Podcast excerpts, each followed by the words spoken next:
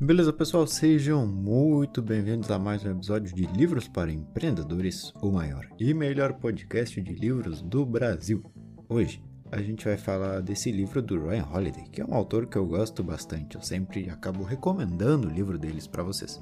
E hoje, em específico, vou falar desse livro chamado O Chamado da Coragem. A sorte favorece os corajosos. Pensa aí em algum momento da tua vida onde tu teve medo de dizer não, de impor limites, e acabou aceitando o acontecimento a fim de não se incomodar. Tenta se lembrar da última semana, dos últimos dias, todas as vezes que tu teve uma boa ideia, que tu queria fazer algo que era bom para ti, mas por medo tu não fez nada. Isso tudo que tu sentiu, o medo, a impotência, a fraqueza de não agir, é um caminho que não te leva para a vida que tu merece. Então agora, nos próximos minutos, vou te falar um pouco sobre a coragem. Espero que tu goste e que tu se anime a viver a vida que tu tanto quer. No início do livro, a gente pode ver que um bom jeito de combater o medo é usando a lógica, é usar números, é contar os lobos. Que? Como assim? Que lobo? Como assim contar os lobos? O que, que isso significa? Bom, vamos lá. Fazem alguns anos, tinha um jovem iniciando a sua carreira militar, Ulisses. Ele estava com um experiente general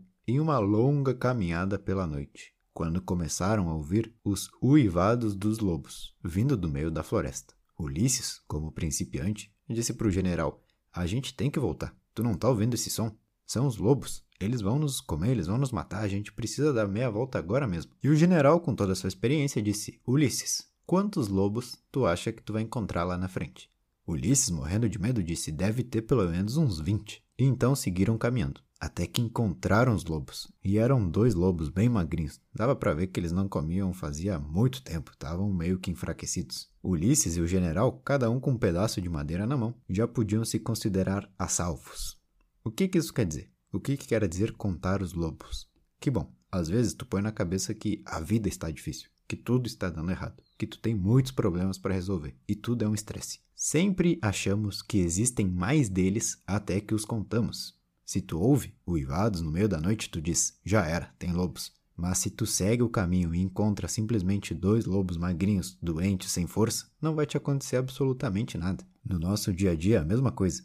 Tu diz: ai meu Deus, tudo tá dando errado. Beleza, mas antes de qualquer coisa, conta os lobos, conta os problemas. Pega um papel e anota em tópicos as coisas mais importantes que tu deve fazer.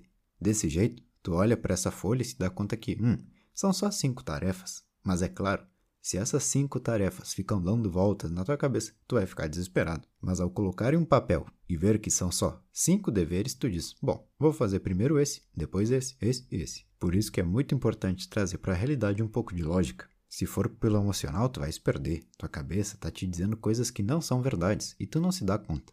Tu precisa estar sempre com a realidade nas mãos. Tenho esse problema, como que eu posso resolver? Pronto, não é difícil. O difícil é tu dizer, tem um problema, mais outro, mais outro, mais outro, e entrar em um pensamento imaginário que não tem nada a ver com a realidade. Conte os lobos, coloca no papel quais são os problemas, quais são as tarefas, usa a lógica. Essa é a primeira forma de se encarar o medo. Depois, falando sobre os riscos, temos aqui a frase: todo crescimento é um salto no escuro. Isso eu te digo, sempre tome as incertezas como algo óbvio.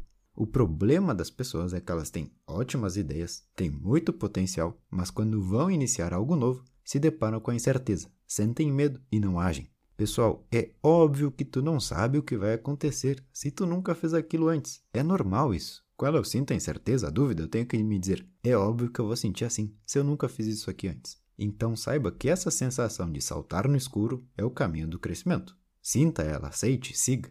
Não pare quando sentir medo. É assim mesmo se acostuma que depois tu vai começar a buscar mais essa sensação de propósito e acaba sendo algo legal para ti. Algo muito importante de se ter em conta para começar a ser mais corajoso é a exposição. Tu pode não querer ser um ator, um artista, mas sempre irá existir um público, teus amigos, colegas, familiares.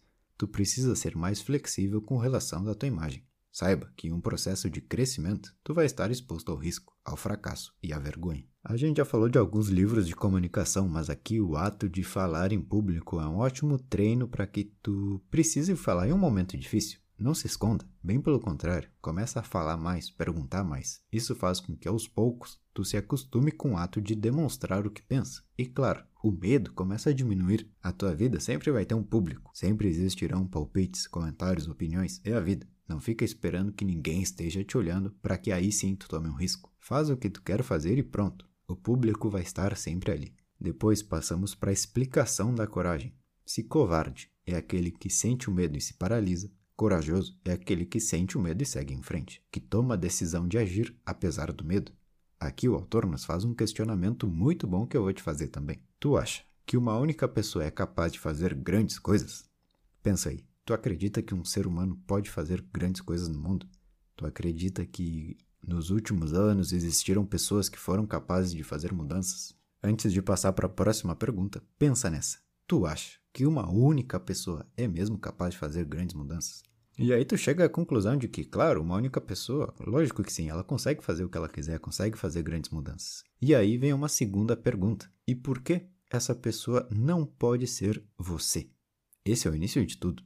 As mudanças são sim criadas por pessoas normais, assim como tu, como eu, todos podemos. Esse é o ponto inicial de toda a conversa. Olha que bacana. Outra informação que trouxe é sobre a ideia do farol do carro. Presta atenção nessa frase que eu achei aqui. Os faróis do carro iluminam poucos metros à sua frente, mas isso já é suficiente para seguir avançando. Isso quer dizer que, para ser grande, para resolver o que for, para chegar ao sucesso, é uma soma de pequenas coisas, de pequenos atos. Tu sabe o que tu deve fazer. Começa, só isso. Dá o primeiro passo. Manda aquele e-mail que tu precisa mandar.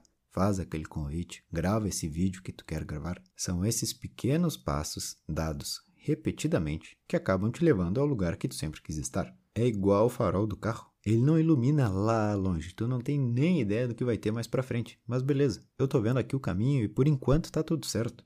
Às vezes, as pessoas se paralisam porque elas começam a tentar adivinhar tudo o que vai acontecer. E por não conseguirem imaginar o que tem daqui a 15 quilômetros, eles não dão o primeiro passo. Muda o pensamento. Não tenta saber o que pode acontecer. Tenta saber o que tu pode fazer. Então, faz.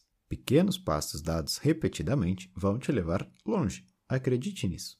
Depois, destaquei também uma ideia sobre a coragem ser definida apenas como um momento. Presta muita atenção no que eu vou te dizer agora. A coragem não é uma magia que nasce com algumas pessoas sim e com outras pessoas não. A coragem é um segundo, é uma decisão, é uma palavra dita. Resumindo, a coragem é um único momento. Guarda essa informação, por favor. Uma próxima vez que tu sentir estar com medo, sentir que está aceitando algo que não queria, lembra, é só um momento. Tu não precisa ser um leão agressivo 24 horas por dia. Claro que não. A coragem é ser pulso firme quando tu sabe que precisa ser. É um momento rápido que passa e depois tu fica orgulhoso de ti mesmo. Então, se a coragem é só um momento, o corajoso é aquele que repetiu esse momento várias vezes na vida? Sim, muito bem. Aqui o livro nos traz a coragem como um hábito. Algumas pessoas sempre sentem o medo e recuam, abaixam a cabeça. O corajoso é aquele que vai juntando esses momentos avulsos da vida onde for necessário ter a coragem suficiente para se arriscar e tomar uma nova decisão, uma decisão diferente. Aquele que fez o que acreditava ser a coisa certa a ser feita, independente das consequências. E para finalizar, não decepcione seus ancestrais. O pai de Sêneca disse a ele uma vez o seguinte: Filho, o seu avô foi um homem de muita coragem. Você precisa ser ainda mais. Todos os teus parentes da árvore genealógica que levam esse teu mesmo sangue tiveram que passar por momentos de coragem. Imagina que eles estão aqui hoje no teu lugar. O que, que eles fariam? Saiba que estão todos ao teu lado e tu não pode decepcionar eles.